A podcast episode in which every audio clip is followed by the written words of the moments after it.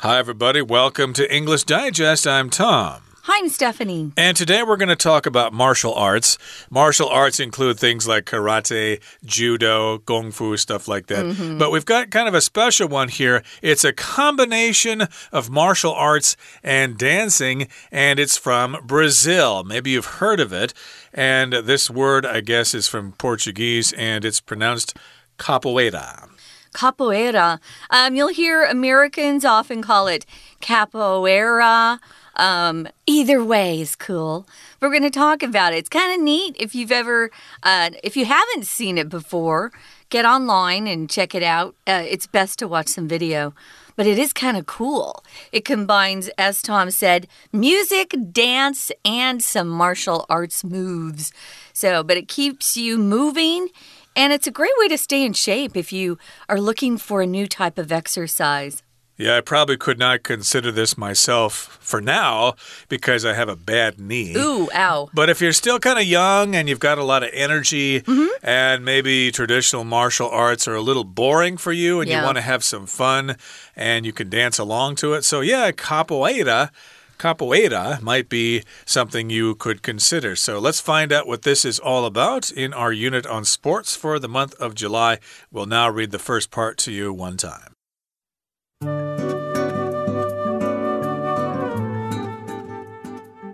The steady hypnotic pluck of a berimbau sounds up from the entrance to Vamos Studio in Taipei's Songshan district. Inside, 15 or so people clap along with the instrument, standing in a circle around two men wearing the all white uniforms of capoeiristas. As the music plays, they begin a spectacular sequence of kicks, spins, and cartwheels. Capoeira is both the dance that's closest to a martial art and the martial art that is closest to a dance, explains instructor Ninja.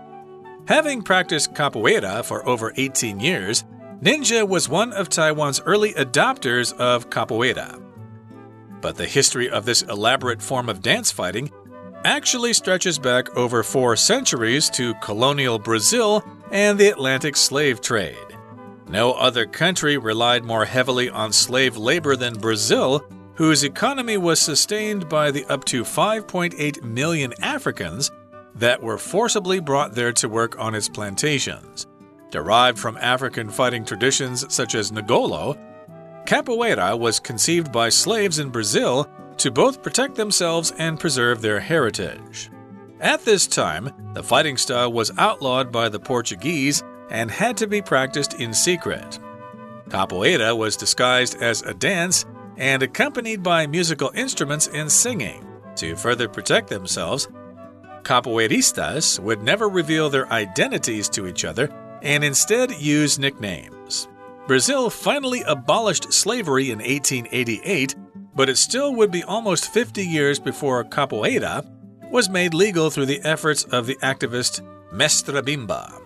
Bimba formalized the rules of capoeira and founded the first official capoeira style, Luta Regional Baiana, in 1932. His success encouraged capoeira to spread across Brazil and later the United States, Europe, and Japan. Capoeira became a symbol of Brazil around the world. Okay, guys, let's look at the title first. Of course, this is a sports unit, so we've got capoeira, and it's uh, described or defined here after that colon the Afro Brazilian art of dance fighting that's a good description, a dance fight. So, Afro just means from Africa, and Brazilian, of course, is the adjective for the big, big, big, big country of Brazil, which is really, really big, actually. Mm. Now, let's take a look at the first sentence. We're kind of setting the scene here. Our writer is describing what could be a typical scene that you'd see if you were lucky enough to see uh, this dance fighting. You've got a steady, hypnotic pluck of an instrument called a berimbau, uh, and it sounds out from the entrance to Vamos Studio in Taipei's Songshan district. So, this is actually a setting that you can find in Taipei in the Songshan district. If something's hypnotic, it's almost like somebody is um, hypnotizing you. You're just staring straight ahead and you can't move. You're just so caught up in whatever you're looking at. Now, pluck is something you do to a stringed instrument typically. Uh, if you play the violin, cello, bass, you know what I'm talking about. You pluck a string just using your finger. You don't need anything else. Or if you're a guitar player, they have those guitar picks but uh, you can pluck with your fingers. But if you use the guitar pick, you're picking the strings. It's not quite the same. Uh, exactly. Uh, guitars are mostly plucked, whereas uh, violins are mostly bowed with a bow, but you can pluck the oh, strings yeah. from time to time. It's called pizzicato. It does happen occasionally. Yes. But yeah, you hear this berimbau, which is a traditional African percussion instrument, I mm. believe. And so you can hear the pluck of the strings there. And of course, it's steady. It continues in a pattern, like steady rain, for example, falling all day. And of course, you hear this when you go to the Vamos studio in Taipei's Songshan district. Uh, vamos in Espanol, in Spanish, means let's go, but I don't know what that means in Portuguese. It might be the same it's thing. the same. They have a lot of shared words. Okay, very good. So vamos means let's go. And of course, this studio is in the Songshan district of lovely, lovely Taipei. Now, inside, 15 or so people clap along with the instrument, clapping, clapping, clapping, clapping with the instrument, and they're standing in a circle around two men wearing the all white uniforms of someone who does capoeira, and they're called capoeiristas. Ooh, I hope I said that right. You did. Good job. Yeah, it's not easy to say capoeiristas. Now, you guys know if you go to a certain coffee shop, uh, it's a famous one. You know what I'm talking about. They'll call the people who work there baristas. Well, this is similar. Uh, we're just calling these people who work in this particular dance studio capoeiristas. It's similar. Now, as the music plays, they begin a spectacular sequence of kicks, spins, and cartwheels. Wow. Now, when you're talking about a sequence, it could be in many different um, fields or um, areas that you're talking about. Uh, a sequence in it could be science. Your DNA um, is actually a sequence um, if you look at it. Now, a sequence could also be a series of steps in a dance. What's the sequence? So it includes the order in which something happens. So a series, a sequence of something, a, a sequence of kicks, or a sequence of, um, I, I, don't know, uh, punches. Maybe you're a boxer. You could talk about a sequence in that way too. So there's a particular order and pattern of kicks, spins, and cartwheels.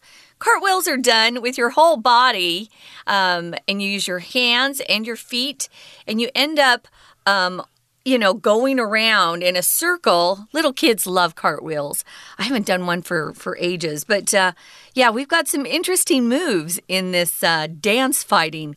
Exactly. So they might even do handsprings, who knows? Mm. But uh, capoeira is both the dance that's closest to a martial art and the martial art that is closest to a dance, explains instructor Ninja. So, yeah, it's uh, a martial art that's like a dance, or it's a dance that's like a martial art, basically, is what this person is saying. Now, let's move on to the next paragraph here. It says, Having practiced capoeira for over 18 years, Ninja was one of Taiwan's early adopters of capoeira. Hmm. Okay, so this basically says that Ninja has practiced capoeira for over 18 years. So, as a result of his experience, he was one of the first people in Taiwan to adopt capoeira uh, to local audiences, I guess, or for the local market.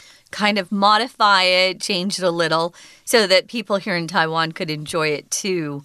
Uh, yeah, if you've practiced something, it doesn't mean that, uh, you know, he, he doesn't know what he's doing. He has to still learn. If you um, are working in a particular field like medicine or law or even accounting. He's a practicing accountant, he's a practicing attorney, he's a practicing physician. It just means that's their career, that's what they're working at. And they haven't retired yet. So he's been um, practicing this particular sport and dance for quite a while. So, the history of this elaborate form of dance, elaborate just means kind of complicated. It's not simple to learn. Um, it actually stretches back quite far. It goes back over four centuries. Remember, a century is 100 years. So, over 400 years ago, that's a long time ago. And it goes back to an area in South America, colonial Brazil. And it's also linked to the Atlantic slave trade. Now, colonial refers to a country that invades another country and kind of sets up a small village or colony, as we call them, and they want to settle there for from then on, right? Uh, but it isn't their original country. For example, a lot of people from uh, England sailed over the Atlantic Ocean to America and settled there in America. Of course, uh, the American Indians were already there, but the British wanted to set up their own colony. And that's how America became the USA that it is now. Yeah, here in Taiwan, of course, you oftentimes hear about the Japanese colonial period. True uh, between 1895 and 1945. Mm. And some remnants of the colonial period are still with us. Some of the original buildings are still standing. Yeah. Some Japanese shrines still exist in Taiwan here. So, yes, this uh, particular martial arts or the stance form mm -hmm. uh, has been in Brazil for over 400 years, and it has stretched back to colonial times during the A Atlantic slave trade. Uh, when we talk about slaves, we often think about about America, the American South, and stuff like that. But of course, slaves were brought not only to the United States, but to other countries in the Western Hemisphere, in the Caribbean Sea, and Brazil, and other places as well. So they had slaves there as well. In fact, they had them all the way until 1888. There's still slave trade going on today, which is horrible to even say out loud, but it's true. So, this sentence here no other country relied more heavily on slave labor than Brazil. Um, of all the countries out there, there that were actually using some of these African slaves to help with their crops and farming, um, Brazil had by far the most slaves working in Brazil, and they have an economy that was sustained by up by the up to 5.8 million Africans that were forcibly brought there to work on its plantations. We're going to talk more about this. This particular sentence has a lot of our vocabulary words, so we're going to take a break now, listen to our Chinese teacher, and then we'll be back.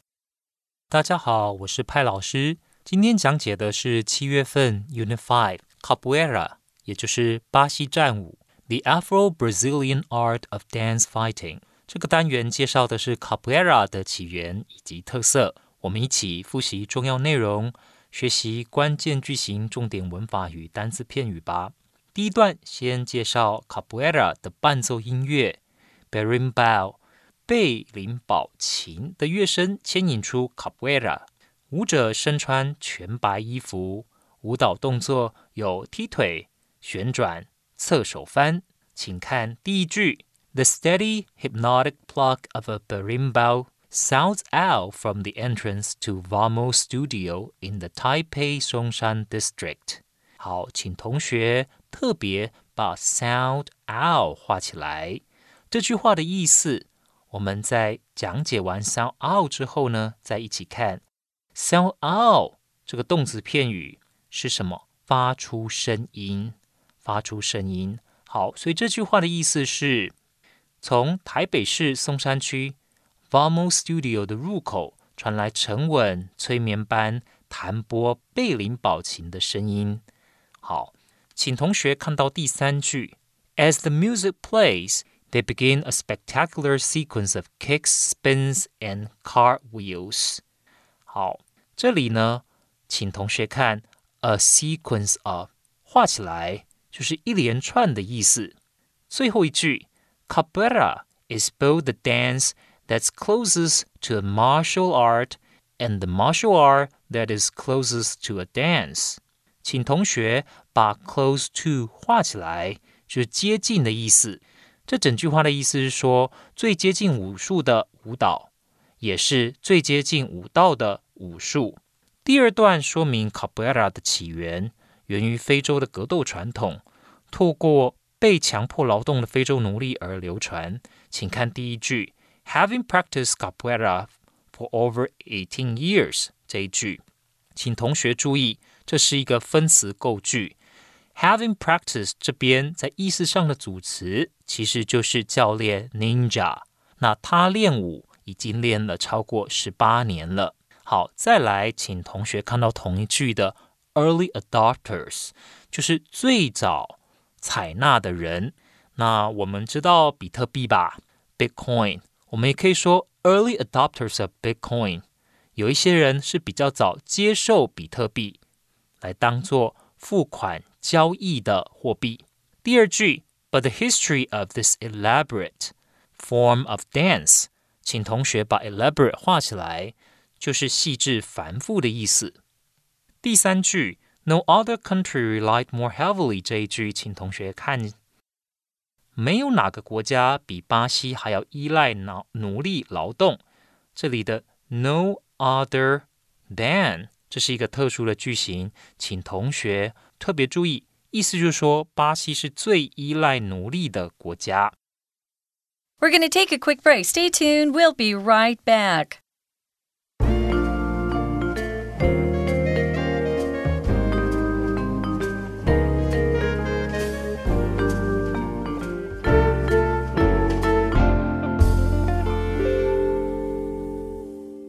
Okay, let's continue talking about the history of capoeira. Uh, it is here in Taiwan. We have uh, the master ninja here uh, to thank for that. He has 18 years of experience in practicing capoeira, and he's responsible for adapting it to the local market here. And again, we're talking about the history of capoeira. It stretches back mm. over four centuries to colonial Brazil and it involves the Atlantic slave trade. Now, no other country relied more heavily on slave labor than Brazil, whose economy was sustained by the up to 5.8 million Africans that were forcibly brought there to work on its plantations. Wow. Okay, this is a long sentence with quite a bit of vocabulary. We begin with this pattern No other country relied more heavily on slave labor than Brazil. Okay, so yeah, Brazil was the country that relied mostly on slave labor. So no other country relied on slave labor than Brazil. They relied on it very heavily. Uh, I guess even more heavily than the United States. Oh, by far, yeah. Look at look at that number, 5.8 million. Now, if you're forcibly um, brought or someone is forcing you to do something, you know it's against that person's will. They have no freedom to make that decision. Someone is forcing them to do something. Forcibly, though, is an adverb. Uh, and it is being used to talk about how they were being brought over there. They weren't invited and promised a high salary if they come over to Brazil and work. No, they were chained up, forced to get on these ships, and then moved over to Brazil. So they were forcibly brought there. And then they worked on plantations. A plantation is a word we usually associate with the American South. Just really big crops that are being um, used to grow different things like cotton, uh, tobacco. Those were the crops um, in uh, the early 17, 1800s, in the US at least. But a plantation also typically um, is associated with a huge mansion on there, and then they have their slave labor, although it is illegal there in Brazil currently to have slaves. Now, um, a plantation, I don't think I've seen any plantations in Taiwan, hmm. but um, it's a word typically, if you see it, guys, it's usually associated with slavery, but it doesn't have to be. Right. It's just a really, really big farm, basically. Huge. But uh, yeah, when you see the word plantation, you think of uh, the past and yeah. you think of slave labor. So, derived from African fighting traditions such as Ngolo, Capoeira was conceived by slaves in Brazil to both protect themselves and preserve their heritage. Now, as you know, Africa is a huge continent. Yeah. And so they probably have lots of different fighting traditions there. They have a long history of these various things. And one of their fighting traditions is Ngolo, but I'm sure there are several others. But this particular fighting tradition was conceived or thought up of or invented basically by slaves in Brazil to both protect themselves and preserve their heritage. So they had a reason for coming up with this particular fighting style. Yes, they did want to protect themselves, but they also wanted to continue their African heritage. They did not want to lose it, even though they were slaves. Now, moving on to the next paragraph, it says that this time the fighting style was outlawed by the Portuguese and had to be practiced in secret. Now, typically, when I see Portuguese, I think of Portugal, the country. Mm. And if I talk about Brazil, I call the people that live there Brazilians. So, um, Portuguese probably refers to the fact that they speak Portuguese, the language. Um, Tom was asking me if uh, vamos is the same in Portuguese as it is in Spanish. I just know that my brother, who lived there for a couple of years, he can talk to my little sister who uh, was in Argentina. She speaks Spanish, he speaks Portuguese, and they, they can still have a conversation, which I think is really interesting. So they have a lot of similarities, but they're not the same language. So the Portuguese um, outlawed uh, this particular fighting style. If you outlaw something, it means your government the people uh, who have authority over that uh, country or group or colony, they've decided you cannot do something, they ban it. So, smoking is outlawed, of course, in restaurants now and different places. Um, outlaw kind of reminds me of the uh, Old West right. in America because we called those cowboys who had the guns and the horses, we called them outlaws if they were criminals. So when I see outlaw, it just kind of makes me laugh. It makes me think of, you know, like the 1800s. So outlaw again just means to ban something uh, that was once a law or once something that was legal to do is no longer legal. Yep, so it was outlawed by the Portuguese. Brazil was a colony of Portugal at one point, so they had to practice this particular fighting style in secret so they wouldn't get in trouble. And capoeira was disguised as a dance and accompanied by musical instruments and singing. So basically, uh, the uh, you know the police would come, "Hey, you guys are practicing yeah. this fighting style." No, we're not. We're actually singing and dancing.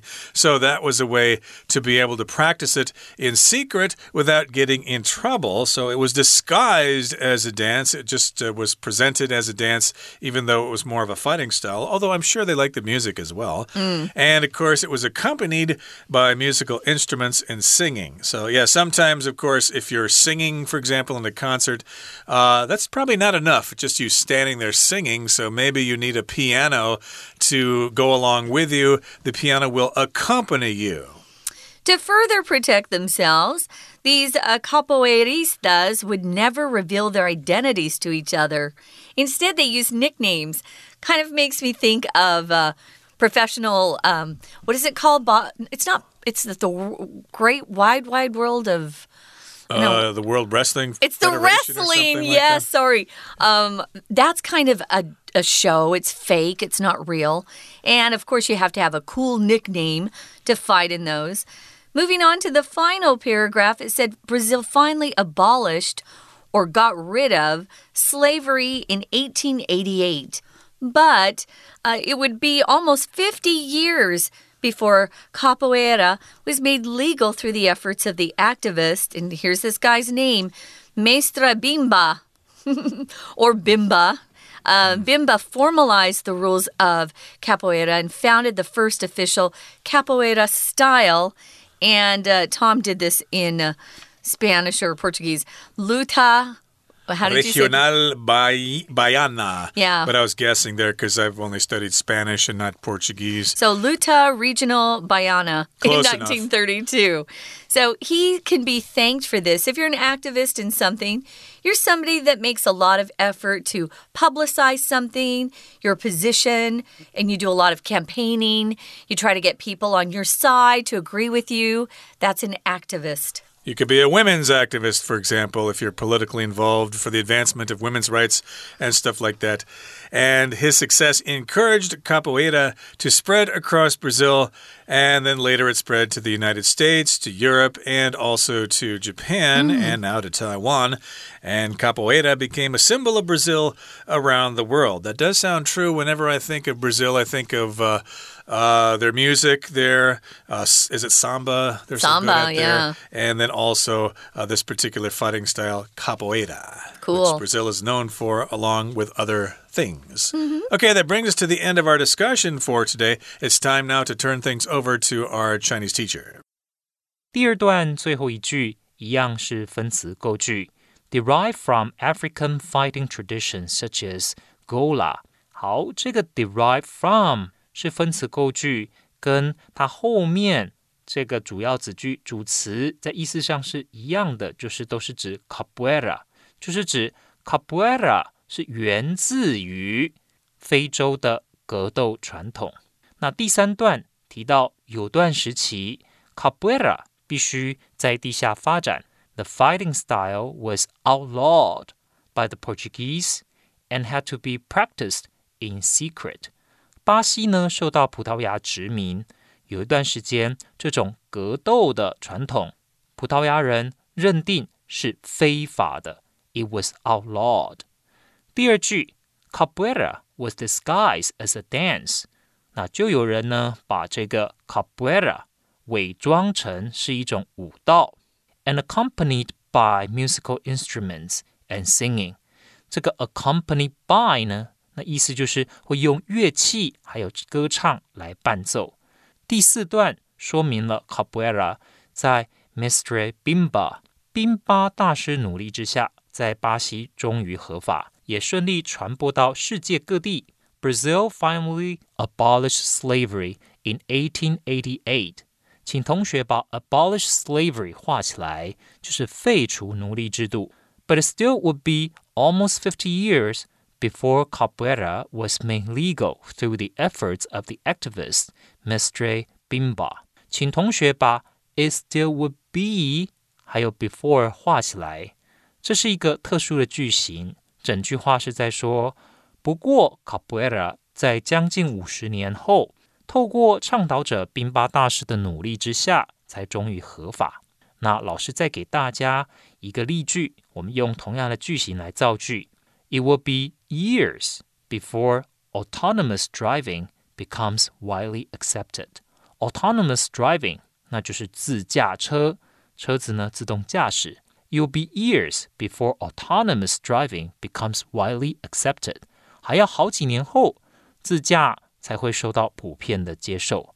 以上是我们针对 Unit Five 第一天的讲解，谢谢大家。 that is it for today, but we're going to continue talking about capoeira in our next program. There's a lot to say about it, and we have a lot of things to teach you, so please join us then. From all of us here at English Digest, I'm Tom. I'm Stephanie. Goodbye. Bye.